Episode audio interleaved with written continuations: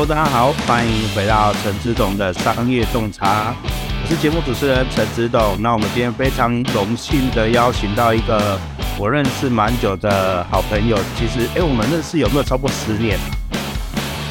哇，这个数字我不想回想哎。你知道我最近的节目邀请来了都超过十年，大家都不想讲这样。好可怕！我这一题跳过。啊，不好，那我们继续进行下去。知道我今天邀请到的是一个非常优秀的女创意家。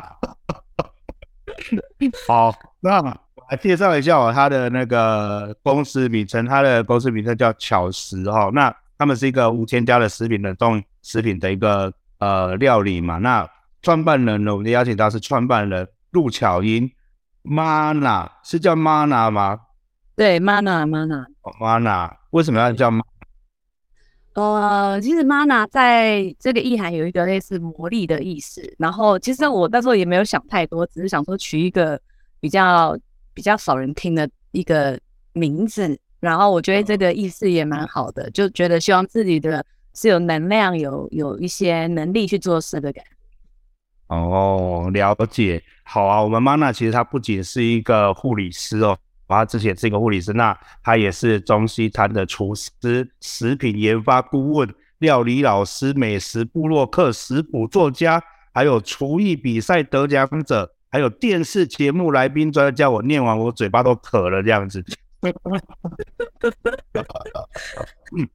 对，那好了，我们先邀请 Mana 跟我们大家先打个招呼啦，好不好？Hello，Hello，大家好，我是巧英，很开心来到陈子董的节目跟大家碰面。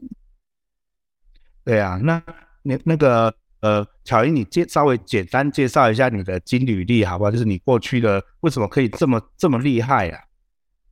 哦，你你知道我刚听你讲完，自己都也觉得，我是一听完觉得说啊，这这个人是怎么样啊？好，从一个护理师 有事吗？对不对？好。真的就好，我就先简单介绍自己好了。然后就是我自己是念高雄医学大学护理系的，然后我跟执董就是在大学的时候认识的。然后当时其实我在国中的时期就很小时候，我就对料理挺有兴趣。但因为我是南部人，那家里就会觉得说女生念餐饮是一件非常辛苦的事情，他们希望说我你要去做比较轻松的工作。那当然，我家还希望我念医生嘛，但我本人真的没有那么会念书，我顶多就是考到了这个高一的护理系这样子，然后也考到护理师。但是在我进入这个呃医疗圈的时候，其实呃，我说我觉得在过照顾病人的过程中得到很大的成就感。我觉得如果我这辈子没有想做的事情，我真的会成为一个呃很不错的护理人员。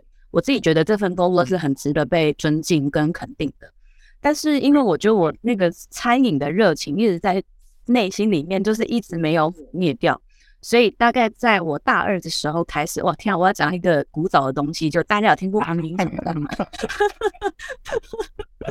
对，只是董不要跟我说你没听过。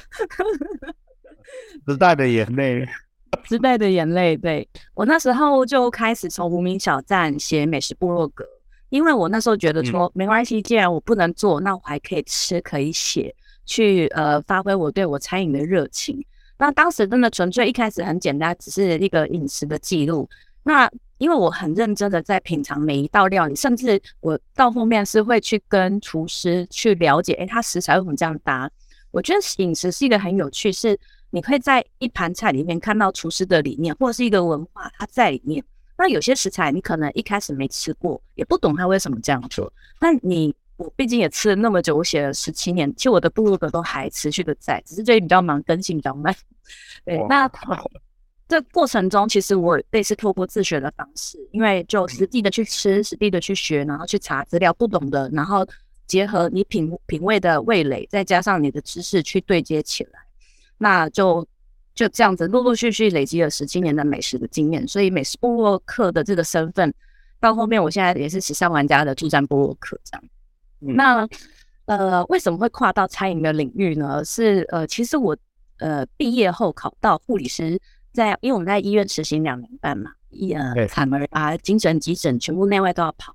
跑完之后，我大概也知道医院的生态是这样。那我觉得这个行业是。呃，我觉得当然是很一定是可以从事的，没有问题。那我觉得我人生还还那时候还年轻嘛，大学毕业，那想法是我想在我还年轻的时候去挑战看看我没有做过的事情。所以我来台北是两串交，就是跟我当时的男朋友，就是现在的先生，我们是空手，就是来到台北奋斗。哦，那我第一份工作选的是保险业务。业务这份工作我觉得也很有趣。为什么是保险业？因为我们在医院其实看了很多真的生老病死啊，然后我对保险是非常认同的。我觉得它是一个很好的机制。那我觉得业务这个角色，它也能够让我训练我的口条跟胆识。因为其实不瞒大家说，我的本性是一个非常害羞，我不太喜欢说话，我也不喜欢被人家认出来的那一种。对，跟我一样嘛。哎，是说公司量吗？对，那透过业务的这个实战经验，我觉得我是实战派的。呃，两年的时间，我真的就是疯狂的做陌生电话开发、拜访，然后一天我可以打到一百通的电话。我两年就自己这样努力的做，做到了全国前四，还带团队。那当时真的也觉得可以持续下去，但是你知道，就是总是变化赶不上计划，所以我怀孕了。那当时也挣扎了很久。其实人家也说你可以兼顾，但是真的你没有办法对新生儿跟工作同时，那真的太难了。最后就是在产台上报道我大儿子的时候，我觉得。真的会觉得说好，我可以为了这个小小小小宝宝放弃所有的东西，因为我觉得事业真的可以再造，但是小孩只能这一次。那我一直在试试看我的能力。如果今天我是有能力的人，我离开职场七年，我再回来，我如果真的有能力，我愿意从零开始做，我可以做到什么程度？就像当初我到台北从零开始一样，我可不可以再做出来？那随着小孩慢慢长大。那我就一也在思考人生的下一步要做什么。我还是觉得餐饮是我非常想要呃投入的一个领域，所以我就开始小孩上幼儿园，我就去进修自己。所以那时候陆陆续续从一个只是单纯喜欢料理的素人，然后变成是去考证照，进入比较专业领域的范围。那我觉得第一个给我很大的肯定是，呃，那个餐饮补习班是在台北已经二十年了。当时其实我不知道那个人是老板。然后他发现了我，我考真的考到他 发现我，他说，你要不要留下来教书？我就想说哇，这是一个对我来说是一个肯定，因为其实去那边上课很多都是专业的厨师，那我会觉得说怎么会找我一个素人来教厨师？对我来说是一个很大的肯定。那呃，也因为这个老板的赏识，我确实在他身边当了一段时间的中餐以及的助教，我们要精通一百零八道菜。然后等于说他在烹调的时候，我要知道他后面三步要干嘛，所以基本上你要对这个料理所有的东西是非常熟悉的。那在这个过程中，我觉得我学了非常多的扎实基本功。我觉得最大的困难会是说，因为毕竟我只是单纯在家里厨房喜欢做，然后都要考证照，所以真的进入比较商业使用的领域，因为我毕竟不是从学徒开始，嗯，有很多。什么泡炉啊，然后快速炉啊，包括哇，还有这种东西，我光要去认识那些各式各样不不同的设备，对我来说是真的是另外一个不同的世界。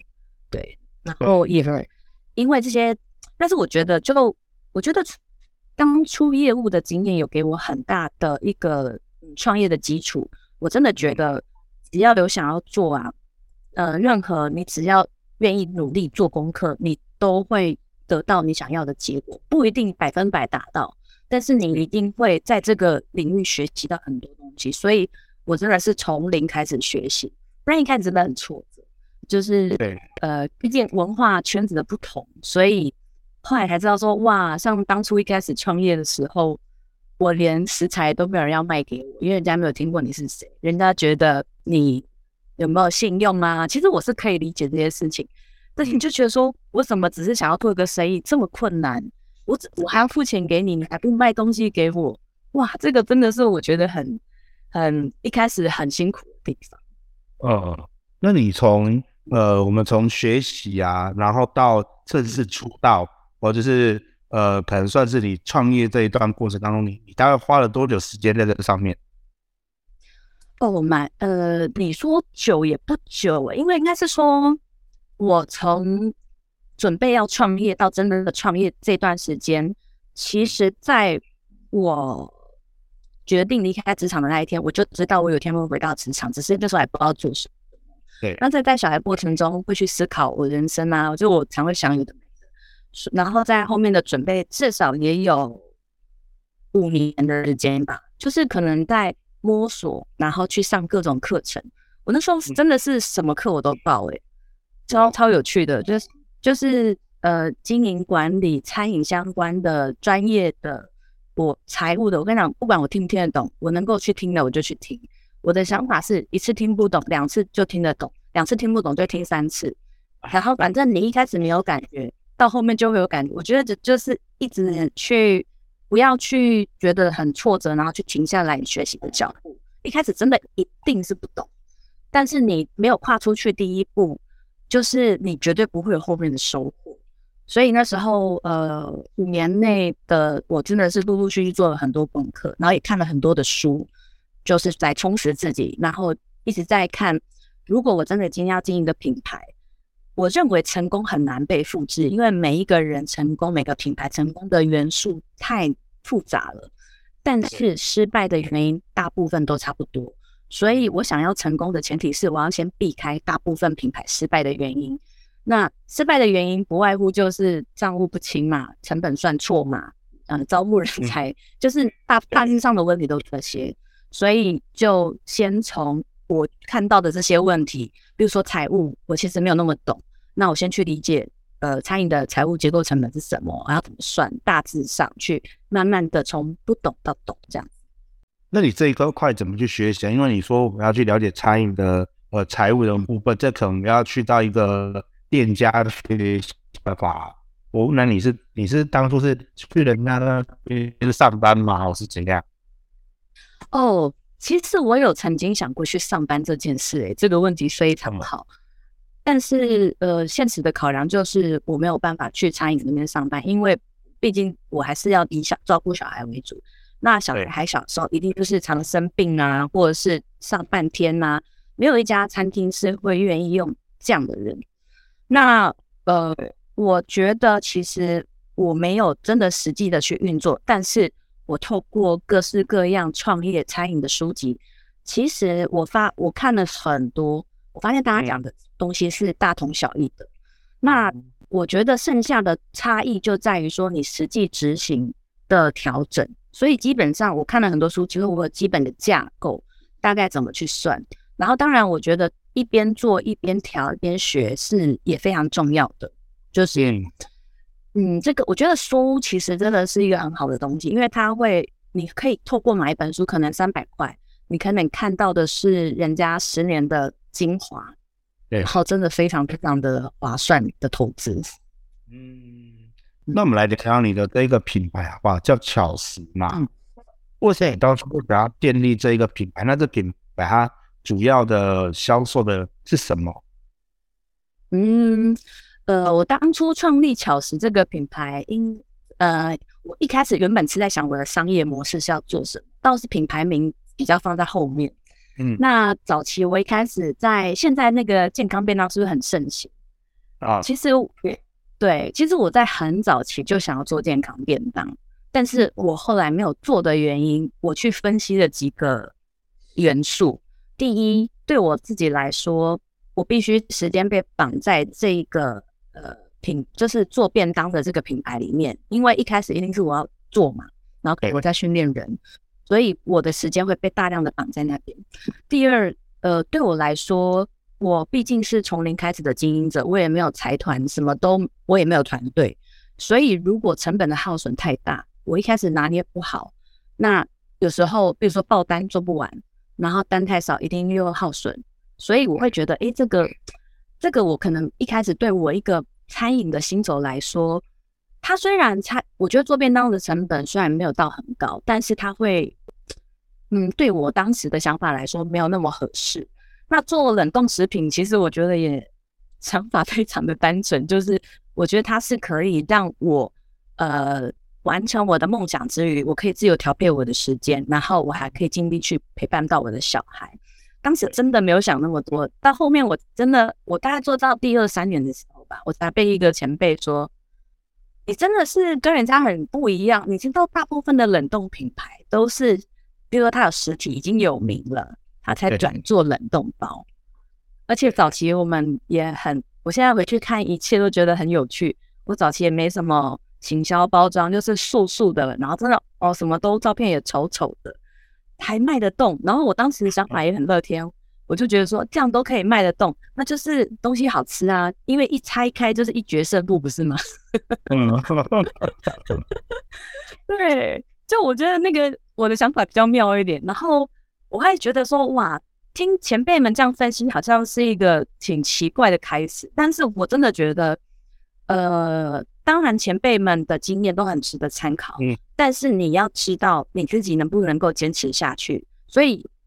呃，不要去因为别人的话去定义你自己，然后让你去退却。你要很清楚你自己的能耐，因为像我觉得我没有什么厉害的地方，我唯一比较厉能够跟别人不一样，这样我比较会撑，我很能够做长期的抗战，所以我觉得我有能，我的我有毅力可以去挑战这些问题。那品牌的来源跟灵感其实就是源自于小朋友，因为一开始生小孩那时候大概是我小孩老大现在十岁嘛。那时候的外送还没有到现在那么盛行。对，那其实我后来才发现到说，哇，原来因为我是一个很喜欢工作的人，我从来没有去想过当妈妈这个选项，全职妈妈会在我人生中出现。嗯，那我觉得反正没关系，我就当了这个角色，我一定要把它做好。但是真的不瞒你说，全职妈妈是我这辈子做过最辛苦的工作，因为没有任何的。然后每天都在琐事里面打转，你也没有成就感，然后你也没有即时性的回馈，你都是必须要长期的，真的会觉得哇，很会带到后面，真的是会忧郁。但是我也是会自己想办法解决的人，所以我觉得带小孩之余准备三餐好忙好累。那我那时候就是用预制菜的方式，就是我先烹煮起来，然后分装冷冻再加热，我觉得真的是帮我省掉很多时间。当时也有一些妈妈，因为他们可能比较没有那么擅长料理，然后因为我以前又是护理师嘛，我会去护理师学营养学啊，很多东西学了好多，我就会尽量的去结合我所学跟我会做的，把它变成这样，然后帮助跟我一样是当时一些困境的妈妈。所以我觉得这个市场是有的。那早期其实台湾本来就有一些料理包，但大部分都是常温的。那我为什么会想要做冷冻？是因为呃，其实常温它高温杀菌后，基本上很多营养素都被杀掉。我们吃的是食物的残渣。我觉得商品，呃，不能说常温不好。我觉得它在很多时候确实是也很方便。它就是软罐头，它也可以帮助很多人解决问题。那但是如果我们今天有选择的前提下，我们给小朋友吃，是不是希望他吃到营养的东西？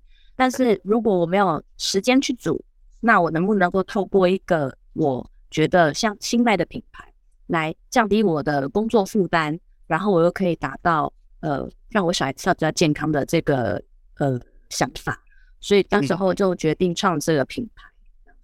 嗯，哎，这样你很厉害，因为你刚好找到了就是很多人他的一个痛点，就是其实你刚刚我刚刚有注意到你讲，就是大家可能在呃忙碌的工作之余，他可能呃可以很轻松的。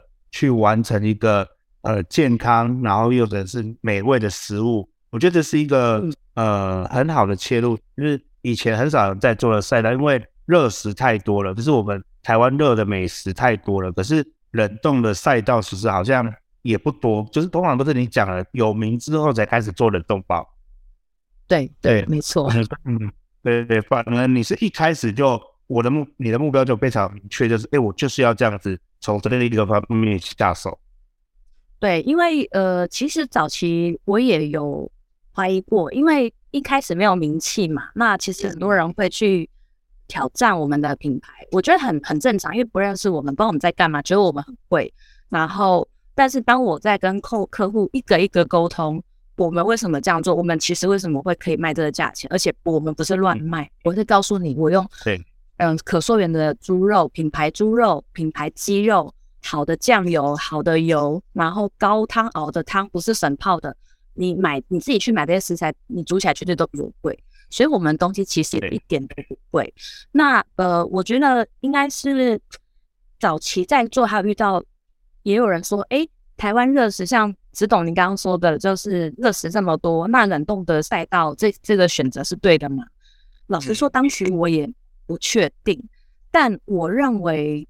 因为我看一些像日本跟欧美的国家，其实他们冷冻食品是非常发达兴盛。我觉得台湾基本上是走这个后面的路，只是一呃之前的常温料理包比较多，冷冻食品大家当时可能接受度比较小。那也因为疫情的关系，我觉得关系，所以大家对于这个冷冻食品解冻再加热的接受度，其实是瞬间把这个呃市场再快速的打开。那我觉得很多人的习惯也被改变。当然，你说附近的外食是不是很方便？我觉得真的是解决很多人的呃饮食问题。但是我们一直在告诉消费者的事情是说，我们吃的东西其实要有意识。当然，像我自己本人，我也喜欢吃咸猪鸡鸭，好香哦，对不对？对。但是 我们要知道，你吃的是什么？它有里面，比如说油油脂很高，它其实营养素很低。那它的油是用什么炸的？我觉得不是不能吃，而是你要知道你一天，比如说一个礼拜或一个月，你吃的比例多少。但是能够选择的状况下去吃，你知道你自己在吃什么的食物，这样对你的身体才是比较好的一个饮食习惯。是不是只是单纯为保身体，而是有一句话叫做 “You are what you eat”，就是人如其食。你展现的样貌，真的就是你吃进去的东西的状态。所以。我们也透过，比如说，因为我们是宅配，全省都可以到。那有些人可能吃腻附近的热食，他就会选择我们的料理包，甚至帮小朋友带便当。然后他们也觉得我们东西很多样化，因为我们的品牌优势就是我们所有的东西研发是我这边，所以我们常常会有季节品或是新品出现。所以我们其实，在出新品是非常快速的，会让你觉得说，哎，一直有不一样的口味可以试。那呃，热卖的商品也都一直在。对。那所以你现在你们现在是有弄一个中央厨房？对，小小的，对，但但是规模真的是不大。那呃，我们其实还有委外的代工，就是也是真的是很信任、很信赖的伙伴。因为光是在转型找代工这个过程中也非常的辛苦，因为我们目前大部分九十八趴的商品还是自产的。那委外代工是因为我们兼有上一些大通路，那这些就是长灯啊，这是一定需要的。那就是像这个代工厂的部分啊，就是呃，我也找了三年，一开始都是没有人要理我，然后就是那个 MOQ 起跳量都很可怕。我想说，哇，我们一开始怎么可能？那我觉得一路上只要坚持你的信念，你一定会找到志同道合的伙伴。包含我现在的代工厂，他就是他们的老板知道我的理念，然后他说他也愿意支持我，所以呃，真的是很感恩，一路就是有。呃，支持我理念，然后跟我理念相近的人，在各行各业的领域，所以、呃、我们这边就是量体可以放大。因为不得不说，我们的团队自己真的还在组建中，我们还在成长，很多不足的地方。但是有很强大的，无论是厂商端、代工端，然后通路端，很多人都在支持我们的理念，帮我们，真的是很感谢。嗯，那这样听起来好像你一路创业来算是。都蛮幸运的，都会一路遇到帮助你的贵人。那究竟是的，你的你是有怎样的特质可以吸引到这些人呢？听起来都很顺利的，对，我跟你讲，对顺利啦。其实心酸都不想讲这样子。我我觉得真的是很多很心酸的事情。我觉得我可以分享，真的是因为创业真的是没有那么。顺风顺水，每天其实都有很多挑战。我举例好来说好了，就像一个房子，它每天都在，比如说草丛失火，去浇浇浇这个失火，浇完之后啊，厨房失火，赶快去浇厨房，然后啊，怎么厕所也失火了？每天都在忙着浇火，因为小到可能文具没有，马桶塞住，水沟塞住；大到客人客诉，通路端，然后什么销售端，就是真的是全方位你都要去处理。那我觉得我的一个特质是，我觉得遇到困难，真的人难免一定都会有情绪，但是我会让这个情绪，我我以前的情绪会比较长，我现在一直在缩短我对困境、面对困境的情绪，因为我真的觉得情绪没办法解决事情。那你让情绪操控你的人生，并不会更好。所以，像我觉得，我其实反而都会把困境变成是一个逆呃顺境来看，当做是一个教会我成长某些事情的一个很重要的课题。我觉得它一定背后有个礼物，只是我们有没有智慧去看到它。我觉得我可以分享一个很。可能很多人听了都也会很惊讶，我自己想想也都会觉得，哇，经历这一段，我自己有时候讲完都会觉得就哽咽。对，真的哦，就是我前年就是打完第一剂疫苗之后，然后我大概一个月后，我是慢性，我当时没有发现这个原因，我是有天睡醒起来，我的右手开始发麻，我以为说可能只是睡觉压到，结果不妙。它是从手指头慢慢上行，然后一路麻感到我的肩膀。我那时候然后觉得，哎，麻麻的应该还好啊，应该可能只是压迫。所以那时候还去做一些什么复健啊，也觉得不是什么大事。慢慢它开始没有力了。你要知道，我们是就是用手在工作的人。然后我那时候还很天天真的说，没关系啊，右手慢慢等它复原，我左手还可以用。哇！这句这个念头出来之后，不久后，我的左手从肩膀开始一路到指头也麻掉，开始无力，最后我两只手真的是瘫痪。大家会觉得说瘫痪是什么意思？瘫痪就是你们想的意思，就是完全不能动，就是我的躯干、我的脖子、我的眼睛、头部以上、颈部以下都可以动，但是我两只手就是不能动，然后我只剩下我的指头微微可以，可能比如十五度的摆动。嗯，那当时。这样的状况从麻到真的完全瘫痪，经历半年，对，后面真的很慌哎、欸。然后就虽然我以前是护理人员，我也完全理解病急乱投医这件事情，因为你后面真的觉得我看了七个医生，五家医院，前面大概五个医生都找不出原因，然后我就想说怎么会这样，就是无解。然后我还去做什么筋膜穿，反正各式各式各样那种中医啊，把你的筋膜用那个刀。就什么什么，他们那个针灸的刀把你弄开，想说看会不会松一点，是不是压迫？结果最后倒数第二个医生，他就一直问我什么时候打的疫苗，我才后来他就给我跟我一个初步的他感他看诊的临床经验，应该就是疫苗引起的慢性的髓鞘脱鞘症这样子。那简单来说，这个病症就是说我们的神经像一条电线，电线是不是外面有层塑胶布？对，那我就是引发自体免疫去攻击我的神经外面那层塑胶布，所以我没有塑胶布的目的是我可以去传导我的指令，比如说我今天要叫我的手动，我就可以动它。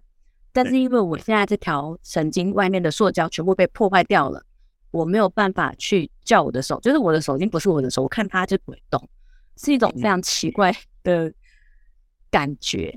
然后后后来到最后选择，反正又去复诊，然后去找儿子，再找另外一个医生在台大，然后我们就住院治疗，住了一个月吧，哇，很惨哎，所有的治疗检查都做，MRI 啦，脊椎穿刺、血液啊，然后还做了什么基因就是异常突变，就是各式各样你想到的全部都做 CT 啊。我去到 MRI 出来的时候，MRI 的那个里面的那个医疗人员还说。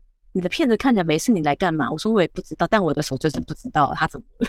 嗯，但是所有的正东西看你就是没事，这就是神经最麻烦的地地方，就是你看起来没事，你也好好的，你也不是就是手有包扎或是骨折那一种，就是你看起来没事，所以真的是觉得很挫折。然后在医院那个月，我觉得我想了很多人生的东西，当时觉得。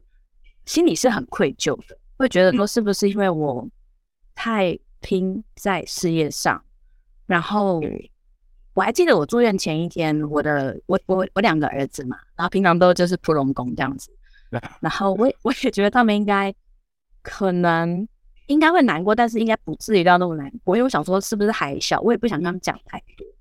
结果那一天我要去住院的前一个晚上，我老公在帮我收行李，然后就叫小朋友去睡觉。然后我就听到小孩的房间有奇怪的声音，我就过去，我说怎么了？我小儿子躲在棉被哭，说妈妈你是不是要死掉了？然后我就哇，好难过，我当下就跟他一起哭。可是我就还是安慰他，我说没有，妈妈会好好的回来，我还要用手打你的屁股。什么什么的，就是想说让他不要想那么多。那当然说真的，不知道进去医院做治疗，我能不能够真的活得出来？因为可能有很多，因为我身体已经就很奇怪了嘛。那会被治疗之后有更急性的反应，或是怎么样，都很难讲。嗯，那那个月我其实认真的有思考，想要把公司关掉，因为瘫痪是不是听起来已经很惨？对，你知道我在住院的前两天，我内场的员工就是有人带头，就是想要让我内场清空，然后就离职这样子，就等于说我内我内场被架空了。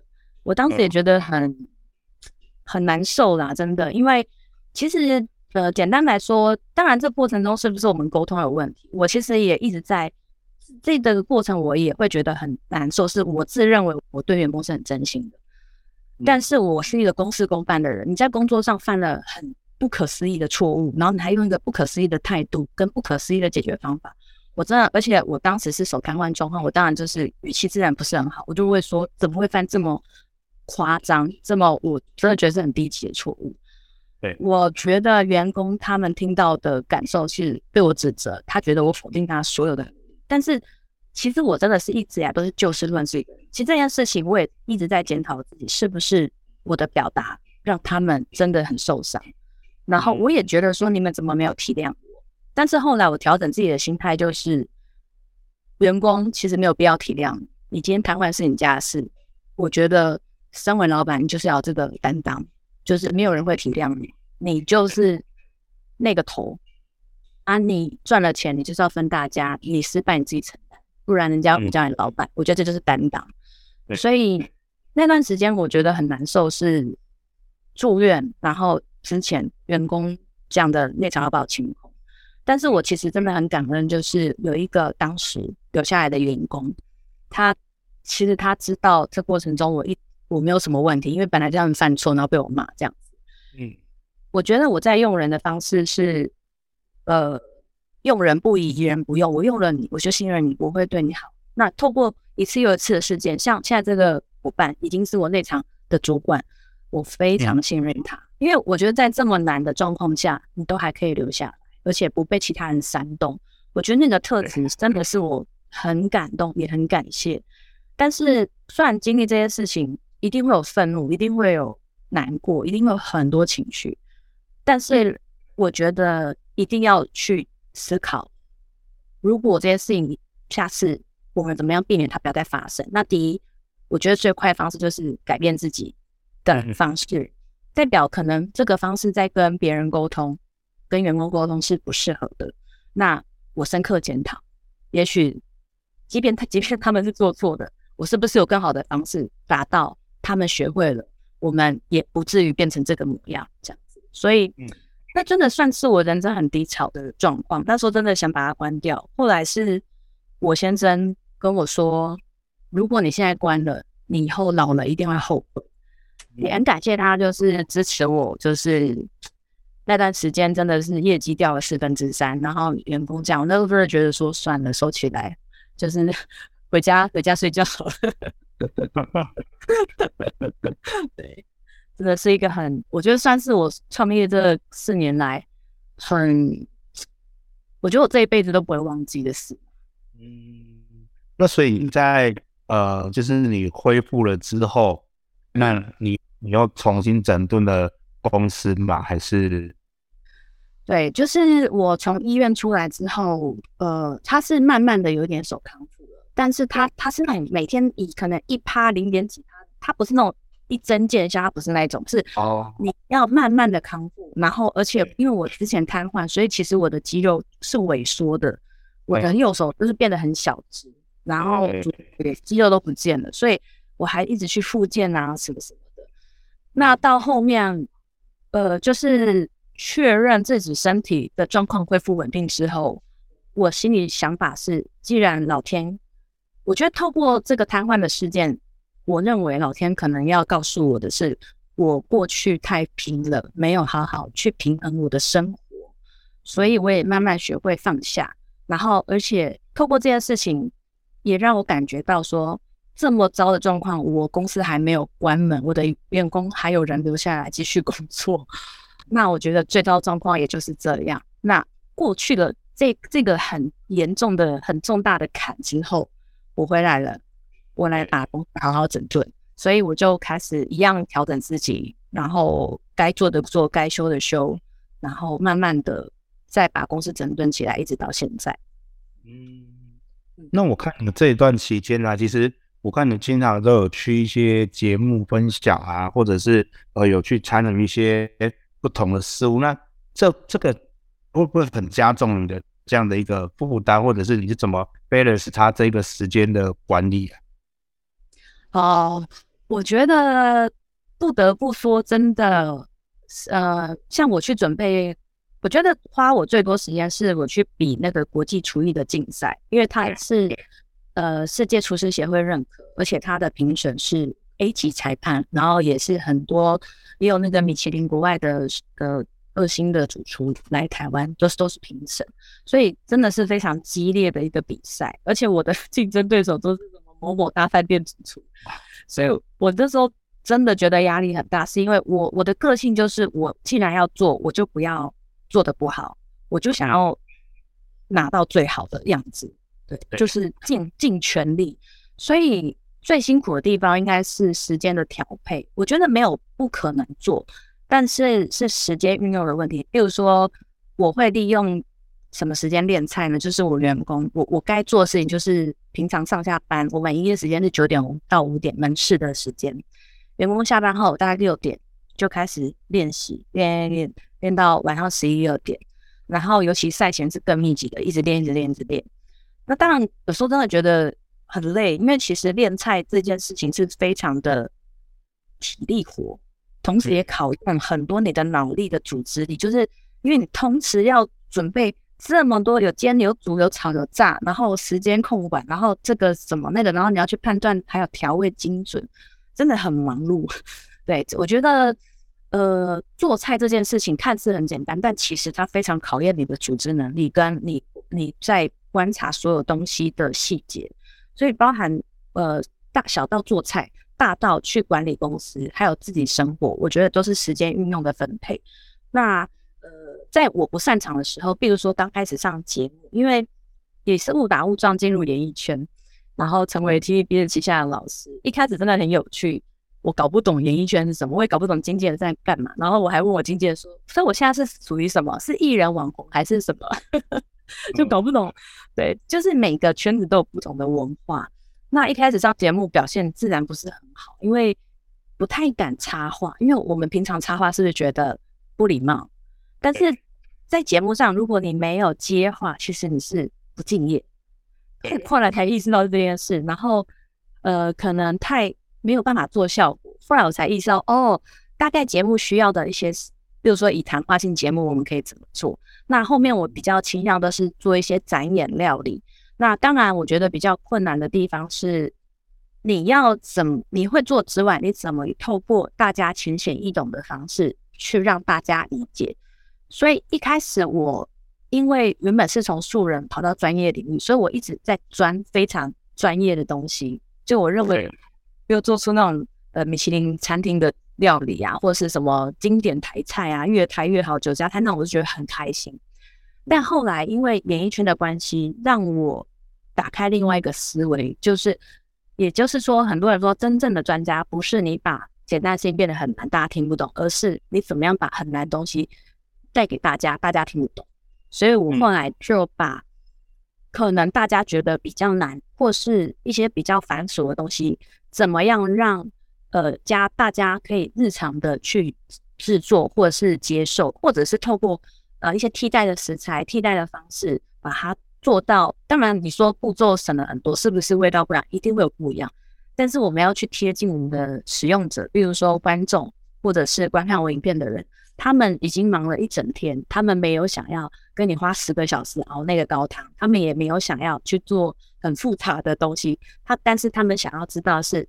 一些料理的技巧，或一些原理，或是食材搭配的一些概念，那用大家平常买得到的东西，而不是我为了做这一道菜，我要去跑 A、跑 B、跑 C 去买齐这些东西。所以我觉得演艺圈给我的概念是，呃，更贴近民众的想法去做出他们所要的。我觉得就是都有很大的不同的面向帮助。嗯，那所以你对呃你的未来有没有什么规划？就是你之后啊，你有没有打算说呃要专心从事在演艺圈，还是在呃多开几间店，还是怎么样嘛？就是你有怎样的一个计划？呃，其实我对未来的规划是以品牌来说的话，我期待我们的品牌是可以做到连锁。经营的，嗯，那我也确实一直在做这方面的准备，因为我既然想要复制我的公司，所以我就一直在建立我的团队，复制我的人才、组织架构，把我公司基本配备该做的事情全部就是组织表啊、组织图啊，然后责任岗位啊这些，把它尽量的去规划出来，让我的员工跟我一起奋斗的伙伴知道方向在哪里，而不是。我早期自己在做的时候，就是我可能自己冲很快，但我员工根本不知道我在干嘛。我现在会告诉他们方向在哪里，目标在哪里，我们要怎么做。然后我开始学会授权，因为我也知道我自己的问题点是，可能我习惯自己做比较快，但是这样公司做不大，所以我要学会授权给他们，而且信任我的伙伴，然后给他们事呃事事事物的空间，就是犯错了没关系，我们来想办法解决。这样公司才会变大，伙伴才会有成就感，他们能力才会变强。就我对我来说，就是以品牌的部分来说，会是这个想法。嗯、那以电视圈，就是演艺圈这个部分呢，我努力的方式还是希望说可以持续的深耕在大家心中餐饮专业的一个想法。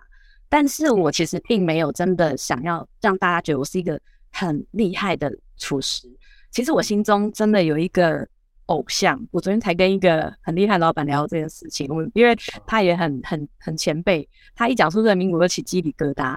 嗯，那傅培梅老师是我心中的偶像，因为我真的觉得傅老师他的东西，我觉得它是很温暖、很家常，它是一代人的记忆。我很想要成为这样的角色。我觉得食物。当然，因为我有个身份是分子料理课程执行长，就是那种烟熏啊、异化啊，然后烟烟很就是很魔幻的东西，其实我们也是有在教。但是我觉得它比较像是视觉饗宴。那我自己本本本身想要做的是大家每天都可以吃的东西，然后是一个温暖的感觉。因为我一直是一个觉得你你跟家人的关系是好的。然后是充满爱的、温暖的这件事情，我觉得比你每天去吃大餐重要。你每天吃的东西比你偶尔去吃的还重要，所以我很想要成为像傅培梅老师那样的角色。所以也是我希望之后在电视圈可以做的，嗯，这样的一个方向去朝这样的前进。那也预计在出后面的书，也都在努力的筹备中。那厨艺的部分呢，就是我觉得虽然我想要走。走家常的路线，但是在精进自己的部分，我也是觉得学无真的是学无止境，所以我还是会不断的去挑战自己，比如说去可能是也许是比赛，也许是去做呃国外学习都有可能。就是我觉得厨艺的这个东西，因为它本来就是我很热爱的，所以我还是不断的去挑战自己，学习自己。这样，因为了解。好啊，那我们今天非常感谢我们小林哈来上我们的节目。因为我刚刚听巧英这样讲，我觉得其实成功者的特质都是必备的。就是我发现我访问过这么多的创业家们，他们都拥有热情的一个特质，而且对目标是很坚定的。就是呃，我想做什么，我就会努力去把它达到。而且不管我现在有什么遇到什么困难，我可能在人前都是要掉的，可是把所有的困难我都一一的把它解决。我觉得我在。巧英身上也看到同样的成功特质，所以我我相信你未来应该不仅仅只是现在这种成就而已，很有可能你的成就会呃非常的不同凡响。我也很开很开心，我可以认识到你，那呃以后多添几个那个本子给我这样。我家之宝，感人感人。好啊，那我们很感谢我们今天那个巧英，让我们知道他的一个创业故事哦，那以及他的一个策略，那以及他的经营理念。那我希望说，我们的听众朋友都可以呃了解到，哎，他我们这样的一个过程，那并且可以透过这样的一个分享，有学习到一些新的呃自己的概念。那呃，我觉得其实真的非非常感谢乔伊呢，就是今天这个分享，我觉得非常棒，结果意犹未尽。对，那只是说时间不到了，对，还是我们就是待会再录下一集好了。好哦，只懂说了就 OK，我们毕竟也认识的以十为单位起跳，你说了就 OK。好啊，OK，那我们我们我们再次感谢我们巧英啊，好不好？再次感谢巧英来到节目当中。好，那如果我们听众朋友有想要去呃一些询问的问题啊，或是有想要。呃，什么想要了解的，也可以在我们的呃留言下面的留言里面好去做个留言，那我会再转达给我们的巧英老师这边，让他可以呃了解，那也可以如果有机会可以请巧英老师来回复这样子，好吗？好，谢谢指导，谢谢大家，谢谢，谢谢巧英，那我们今天节目到这里，谢谢大家，谢谢谢谢，拜拜。